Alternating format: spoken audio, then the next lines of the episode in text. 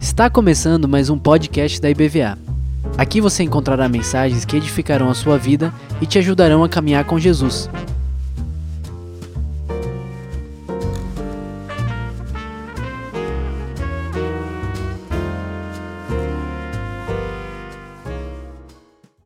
Tá, obrigado. Pessoas estão pedindo oração, Graça Oliveira, está recuperando cirurgia. Deus te abençoe, graça, te fortaleça. Anderson Santos, saudade da igreja. Estou aqui em Portugal, vem para cá IBVA, ótimo. O Anderson está pedindo a IBVA em Portugal, ó. Bênção. Glória a Deus. Os irmãos participando com a gente. Em outro lugar, né? De longe, graças a Deus. Abra sua Bíblia em Hebreus capítulo 12, para a gente meditar e alimentar o nosso coração com uma proposta bem interessante, né? Bem interessante. A gente pensar na alegria proposta em troca disso, o que, que a gente pode fazer? Em troca da alegria proposta, como é que a gente tem que viver hoje? Em troca da alegria que a gente vai ter, como é que a gente lida com as dificuldades da vida que a gente enfrenta e a gente às vezes fica questionando por quê, por que isso está acontecendo, meu Deus, quanta dificuldade. O texto de Hebreus, a gente sempre lê esse texto, eu já preguei várias vezes sobre esse texto e tem vários elementos importantes para a gente tratar na nossa vida espiritual. Hoje, o foco é a gente pensar no propósito da alegria, para a gente poder vencer as lutas de hoje. Então, o texto diz aí no capítulo 12, verso 1, eu vou ler até o verso 3. Ele diz: Portanto, também nós, visto que temos a rodear-nos tão grande nuvem de testemunhas, de pessoas que são crentes de verdade, que foram usados por Deus, desembaraçando-nos de todo peso, de toda carga e de todo pecado que furiosamente, tenazmente, nos assedia, tentando nos afastar de tudo isso. Corramos com perseverança o quê? Vocês têm que me acompanhar, hein? Corramos com perseverança o quê? A carreira. Isso é muito importante. Você tem uma carreira espiritual que está proposta para você, está diante de você, como um atleta que quer ganhar uma Olimpíada, como alguém que quer correr uma maratona, né? Você tem uma carreira, você tem um desafio. Todos nós temos. E a gente tem que entender isso para poder entender toda a jornada. E ele diz: corramos com perseverança a carreira que nos está proposta. Diga para Deus: Senhor, eu quero correr perseverantemente. Eu não quero desanimar. Senhor, eu quero ficar firme na proposta. Olhando, como é que tem que fazer essa carreira? Verso 2: olhando firmemente para o Autor e Consumador da nossa fé, que é quem? Jesus. Por que, que a gente tem que olhar para Jesus? Por causa da maneira como ele correu a carreira dele aqui na terra. Né? O que, que ele fez? Em troca da alegria que lhe estava, que lhe estava proposta, o que, que ele fez durante a vida aqui? Suportou o pior de tudo, as dores, sofrimento, não fazendo caso da vergonha, da dor, de tudo que ele iria passar. E agora ele está onde? Ele está sentado à direita do trono de Deus. Pela alegria de sentar à direita do trono do Pai como vencedor e nos dando a salvação, ele suportou todas as coisas. Verso 3: Considerai, pois, atentamente aquele que suportou tamanha oposição dos pecadores contra si mesmo, para que não vos fatigueis. Fale para o irmão do lado, irmão, não fique cansado, não desanime, irmão. Não desmaie, por favor. Fique firme. O autor de Hebreus, né, ele diz inclusive isso: não vos fatigueis desmaiando em vossa alma. Me explica aí, irmão, como é que é desmaiar na alma? Eu já vi desmaiar no corpo, mas desmaiar na alma eu não sei como é que acontece. Mas acontece. Quem é que sabe como é que acontece esse negócio de desmaiar na alma? Quem acha que sabe? Só tem duas corajosas ali que já viveram isso. Tem mais alguém que já desmaiou na alma? Acha que sim, né? O que é desmaiar na alma? Né? É quando você não tem mais forças, mais ânimo nenhum dentro de você. Quando você perde o pique, perde o desejo de lutar pelas coisas, de enfrentar as batalhas. É quando você joga a toalha. Já viu no, no boxe? No lutador de boxe, quando ele não tem mais força para lutar e todo mundo está vendo isso, então o treinador dele lá fora joga a toalha no ringue para dizer para o juiz: não tem mais luta. Eu entrego os pontos. Nós entregamos. Não vai ter mais luta. Ele perdeu. Tem muita gente que pensa dessa maneira que qualquer momento da vida eu vou jogar a toalha, porque está difícil demais, está doendo demais, está pressionando demais. O que o escritor de Hebreus está dizendo para nós, num tempo em que as lutas já estavam aparecendo para a igreja, né, a perseguição estava aumentando, na época que essa carta foi escrita, talvez né, por Apolo, talvez por alguém né, que a Bíblia não, não diz quem foi esse escritor. Ele diz, irmãos, não desmaiem na alma. Irmãos, não desanimem diante da perseguição, das provações, das lutas, das tentações, do pecado que pressiona para fazer você desistir, desanimar. Não aceite isso. Não se sujeite a essa condição.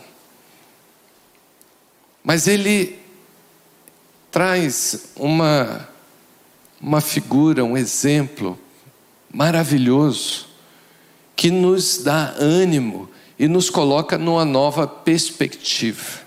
Ao invés de eu ficar só lutando, enfrentando as batalhas da vida, ele nos chama para olhar para o futuro. E na verdade ele está falando da gente olhar para a alegria que nos está proposta no futuro. Ele diz: Jesus venceu toda a jornada de lutas que ele passou até chegar ao ápice que foi a cruz, por causa do foco, por causa da visão, por causa da expectativa do que ele iria ganhar depois. E ao invés dele ficar olhando para as lutas do dia a dia, ele preferiu olhar para aquilo que ele iria ganhar no futuro e que seria muita alegria. Parece fácil falar isso, mas não é fácil a gente fazer como Jesus fez. A expectativa da alegria. Parece que a gente fica mais focado na luta do dia a dia e a gente não consegue lembrar que tudo aqui é transitório e passageiro e que um dia a gente vai chegar no lugar de descanso, de alegria, de repouso, de festa. A gente prega muito isso, né, Pastor Beto? Quantas vezes você já pregou sobre isso? De que tudo que a gente esteja passando, por pior que seja, vai passar. Mas a gente não consegue chegar lá se a gente não estiver a expectativa de que a gente vai chegar lá. E trabalhar com essa expectativa, com essa lâmpada acesa o tempo todo, dizendo para nós mesmos que tem uma alegria para ser desfrutada, que tem um descanso para ser vivido. Imagine uma pessoa que hoje decide aqui a correr a maratona. Pronto, 2024 eu vou correr as maratonas que eu puder me inscrever. Eu quero correr 42 quilômetros. Que tal? Ou fazer como o Milton fazia ou faz, né, de fazer a travessia Salvador-Mar Grande. Quem aqui já fez travessia Salvador-Mar Grande? Nadando. De barco, todos nós. Quem não fez ainda está perdendo. Mas nadando. Só o Milton está aqui. Como é que você atravessa um negócio desse tão longe, nadando? Como é você corre a maratona 42 quilômetros? Se você tomar essa decisão de que ano que vem você vai fazer isso, você vai ter alguns apertos para enfrentar daqui para lá. Vai ou não vai? Você vai ter que treinar muito. E a palavra treinamento, inclusive, aparece aqui. O texto, inclusive, o capítulo 12, seria bom você ler, estudar esse capítulo, porque ele não para aí. Né? Eu não tenho como pregar e falar sobre isso aqui, todo o texto. Mas o texto é completo quando ele diz que nós estamos em treinamento. Versos 6 e 7 diz: Porque o Senhor corrige a quem ama e açoita todo filho a quem recebe. É para a disciplina que perseverais. Ele está falando de um Deus que nos treina. A palavra do grego aí é traduzida como treino. Deus corrige, Deus treina. Gente, então as coisas da vida são usadas por Deus para nos treinar e aperfeiçoar. Então, se você quer correr uma maratona ou fazer a travessia a nado daqui Salvador até Mar Grande, você vai ter que treinar muito. Quantas horas por dia ou quantas horas? Duas horas de segunda a sábado, duas horas por dia de treino. Isso é desgastante ou não é? Ou eu ia ficar enjoado de água. Né? Eu acho que eu ia vomitar tanta água na minha vida. É, ia ser um cansativo, desgastante. E a dieta, tem que mudar a dieta? Você tem que parar de comer certas coisas? Você tem que equilibrar a sua dieta? Tem. Você vai ter que abrir mão de uma série de coisas. Você vai ter que abrir mão de estar com um monte de gente, de fazer um monte de coisas que você gosta de fazer, por conta do propósito. Por causa da proposta de correr uma maratona, de fazer uma travessia nato. Aí você diz assim: e o que que me fortalece? O que que me faz perseverar com tanta disciplina, com tanto treino, com tantas coisas que eu vou ter que abrir mão, com tanto sofrimento para chegar lá. É simplesmente a alegria de conseguir realizar. Eu acompanhei algumas pessoas que esse ano é, decidiram correr a maratona pela primeira vez. E eu vi a alegria de ter realizado o sonho.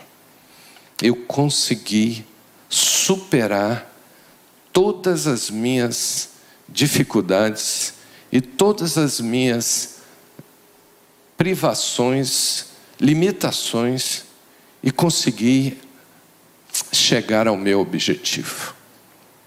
Que alegria! Que alegria ter conseguido isso. Pois bem, durante toda a época e tempo de treino, que a gente não, não, não vai ficar medindo aqui, o que fez essa pessoa perseverar no seu treino e nas suas limitações de tudo para conseguir chegar ao objetivo? Foi a expectativa de chegar lá e alcançar o objetivo. Então, isso foi o gás, o combustível durante todo o tempo. Eu quero chegar lá. E é isso que o escritor de Hebreus está dizendo para a gente em relação à nossa vida cristã, à nossa carreira. Ao invés de eu ficar matando um leão cada dia, que tem muita gente que só vive procurando o leão do dia para matar. Eu não fico procurando leão, não, viu, gente? Mas tem gente que parece que já colocou na cabeça que tem que matar um leão por dia e vive atrás do leão. É um estresse horroroso. Irmão, onde é que você vai? Rapaz, ainda não achei o leão que eu tenho que matar hoje, vou procurar. Não procure. Pare de procurar os leões de cada dia, ou o leão de cada dia, e se concentre na alegria que você vai ter lá no final da história. Porque é essa alegria que tem que nos, nos levar a uma atitude de motivação constante. O que, que te motiva? Se você for fazer um curso de coaching, né, os coaches têm uma espécie né, de impulsionamento que você precisa ter para ter sucesso. E normalmente é focado em o que, que você vai ganhar, o que, que você vai produzir, que resultados você quer conquistar. Normalmente, numa consulta com um coach, logo no início, ele vai perguntar para você: onde é que você quer chegar? Qual é a meta de vida que você tem. E quando você estabelece, ele vai estabelecer um programa para chegar até lá. Pois bem, na vida cristã, nós já temos uma meta. Se você voltar na Bíblia aí, o livro de Romanos, no capítulo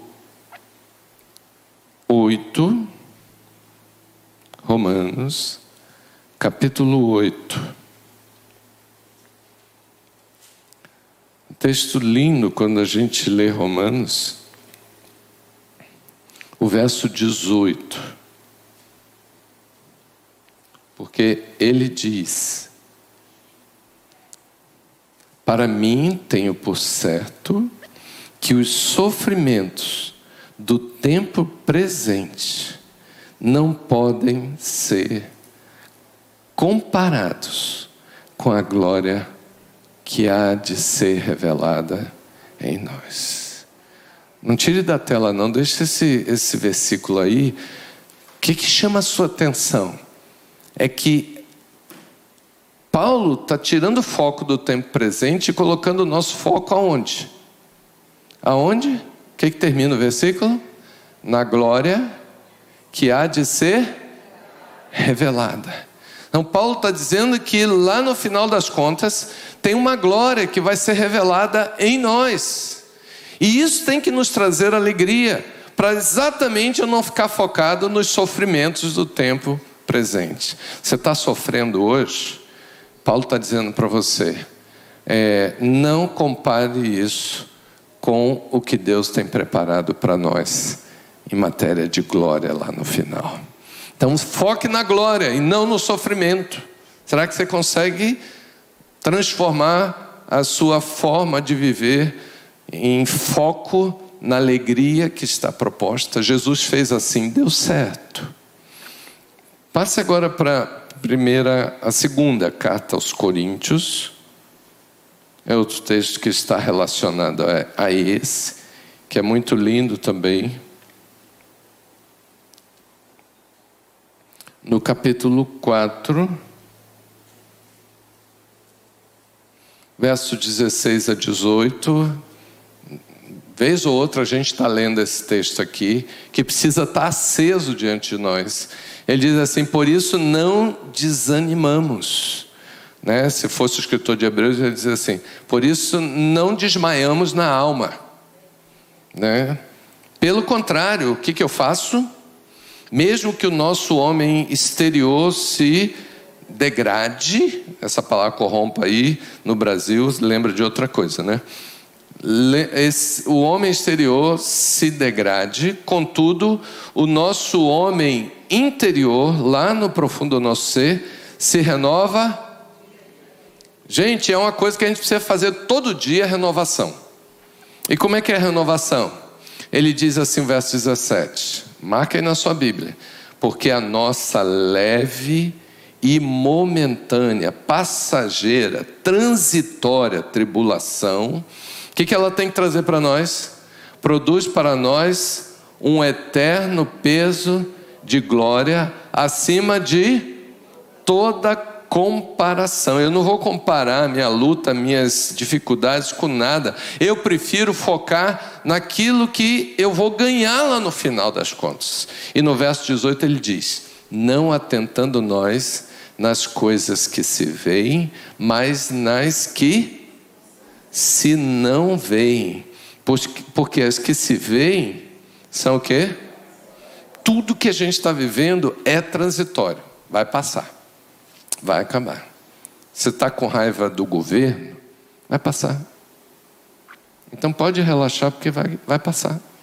Você está com raiva, da, é, ou, ou você está muito triste por causa das injustiças no mundo, isso também vai passar. Então não alimente seu coração com essas coisas que detonam com a sua alma, que fazem você desmaiar. O que Paulo está dizendo é o seguinte: vamos focar nas coisas que a gente ainda não vemos, mas que estão diante de nós por causa da palavra, por causa das promessas do Senhor. Vamos focar nisso, para o nosso coração ficar firme na esperança, para a gente poder passar pelas lutas, olhando lá para frente. Toda vez que uma pessoa que quer correr ou quer nadar muito e está cansada no treino, o que, que ela faz para não desistir? Ela pensa em quê? No dia que ela vai alcançar a alegria de ter vencido, de ter alcançado o objetivo. O cristão precisa alcançar seu objetivo todos os dias, convencendo que tem uma alegria para a gente desfrutar. texto relacionado a isso também é o que Pedro diz na sua primeira carta, no capítulo 1 Abra aí, 1 Pedro. Pastor, eu não gosto de ficar lendo um monte de coisa na Bíblia, então você não é crente. Crente gosta de ler tudo na Bíblia. Porque é da onde vem a nossa fonte de certeza, confiança, de fé, de vitória, de esperança. Se você não se alimenta de esperança pela palavra, você vai seguir um guru, se você ainda quiser andar é, na vida espiritual. Tem um bocado de gente que gosta de guru. Por que, que é bom ter um guru? Hein? Por que, que as pessoas acham bom ter um guru? Não pensou nisso, não? É porque não dá trabalho para mim. Ele faz tudo. Né? Quando uma pessoa procura um feiticeiro para realizar uma obra, né? por que, que ela procura? Até paga. Ela não quer ter o trabalho de fazer o que ela tem que fazer, o que ela acha que tem que fazer. Então eu pago para alguém, alguém faz. E tem gente no meio evangélico atrás de guru. Pergunta para o irmão: quem é seu guru, irmão? Vai ter gente que vai dizer assim: eu não tenho um guru, tenho uma guria. Cristão não precisa de guru, ele precisa da palavra. Agora, se ele não se alimentar da palavra, ele vai acabar procurando um guru para facilitar as coisas, mas não funciona guru gospel não funciona.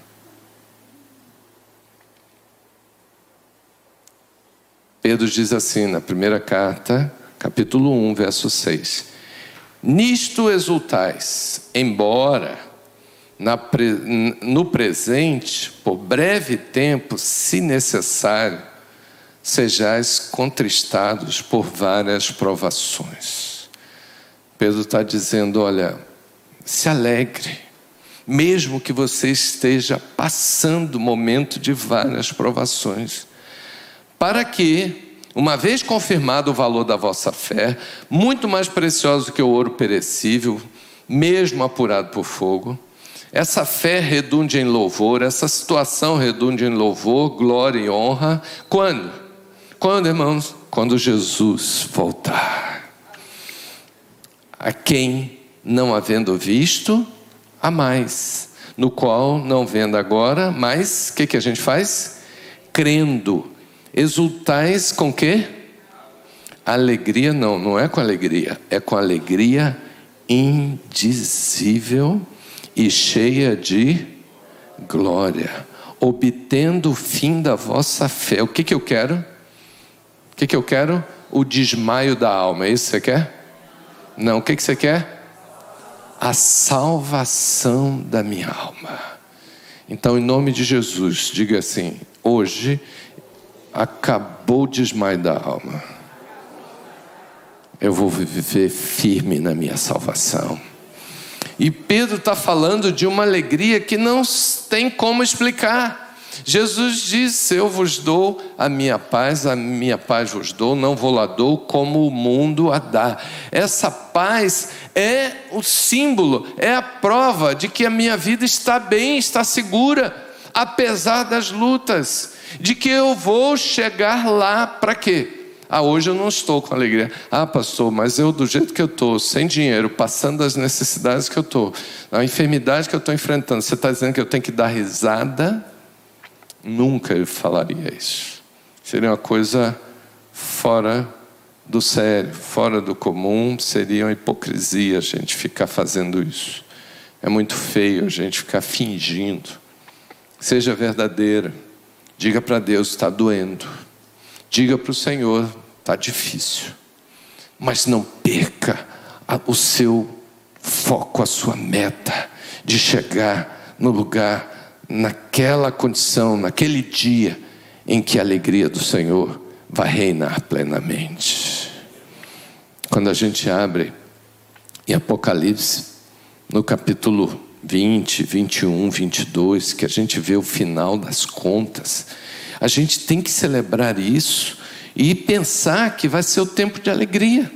Vou terminar lendo isso, quando ele diz aqui, né, no capítulo 21, né, o Senhor mostrou para João e disse: Vi novo céu e nova terra, porque as coisas passaram. Vi a cidade santa, Nova Jerusalém, que descia do céu da parte de Deus, toda arrumada como noiva, uma cidade adornada, preparada para o seu esposo. Então ouviu uma voz vinda do trono. O que, que a voz dizia?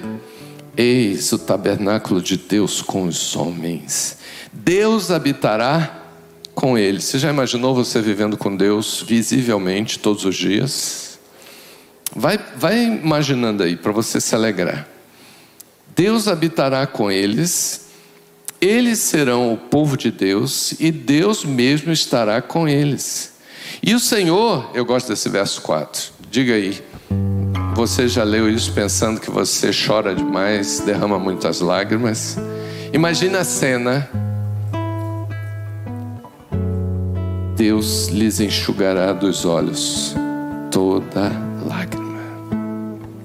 A morte já não existirá. Já não haverá luto, nem pranto, nem dor, porque as primeiras coisas passaram. Semana passada eu fiz um velório. Uma senhorinha, mãe de uma irmã, que partiu de repente, dormiu e não acordou. dia 2 de novembro, dia dos mortos, finados, eu fiz velório João Pedro, 15 anos que partiu. Foi doloroso. Viver sob essa expectativa de que a morte pode aparecer a qualquer momento na minha vida, na minha casa, na casa dos meus amigos, dos irmãos da igreja. A gente vive com isso todo dia. É doloroso, dói, ficar todo dia pensando que a morte pode chegar, tendo que atravessar a rua com todo cuidado, tendo que dirigir preocupado, tendo que ficar pensando nos filhos na escola, não sei o que, não sei o que, porque a morte pode acontecer. A gente ouve tanta tragédia de gente morrendo. A gente gasta tanta energia só tentando se proteger da morte. É ou não é? Agora imagina a alegria de você estar numa cidade que a morte não está lá. Imagine como é viver num lugar onde eu não preciso gastar isso aqui de energia pensando em morte, porque a morte não existe mais. Imagine você não precisar mais ir para velório. Os pastores então vão festejar isso demais, porque nós somos os que mais frequentam velório. Que a gente tem que estar lá, tem que sofrer junto, chorar com os que choram. Mas vai ter o dia que eu não vou precisar chorar com ninguém, porque Deus vai estar enxugando a lágrima de cada um. Talvez das lembranças do passado, das dores, mas vai ser uma alegria tremenda. E o texto diz que não vai ter dor. Não vai ter dor.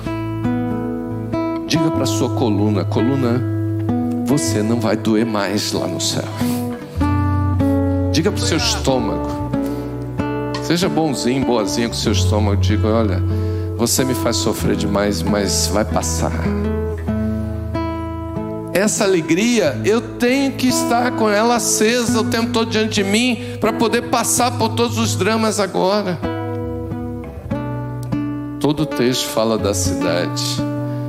No verso 23, aí do capítulo 21, diz: a cidade não precisa nem de sol, nem de lua para lhe dar em claridade, pois a glória de Deus ilumina, e o Cordeiro de Deus é a sua lâmpada. Aleluia. E as nações andarão mediante a sua luz.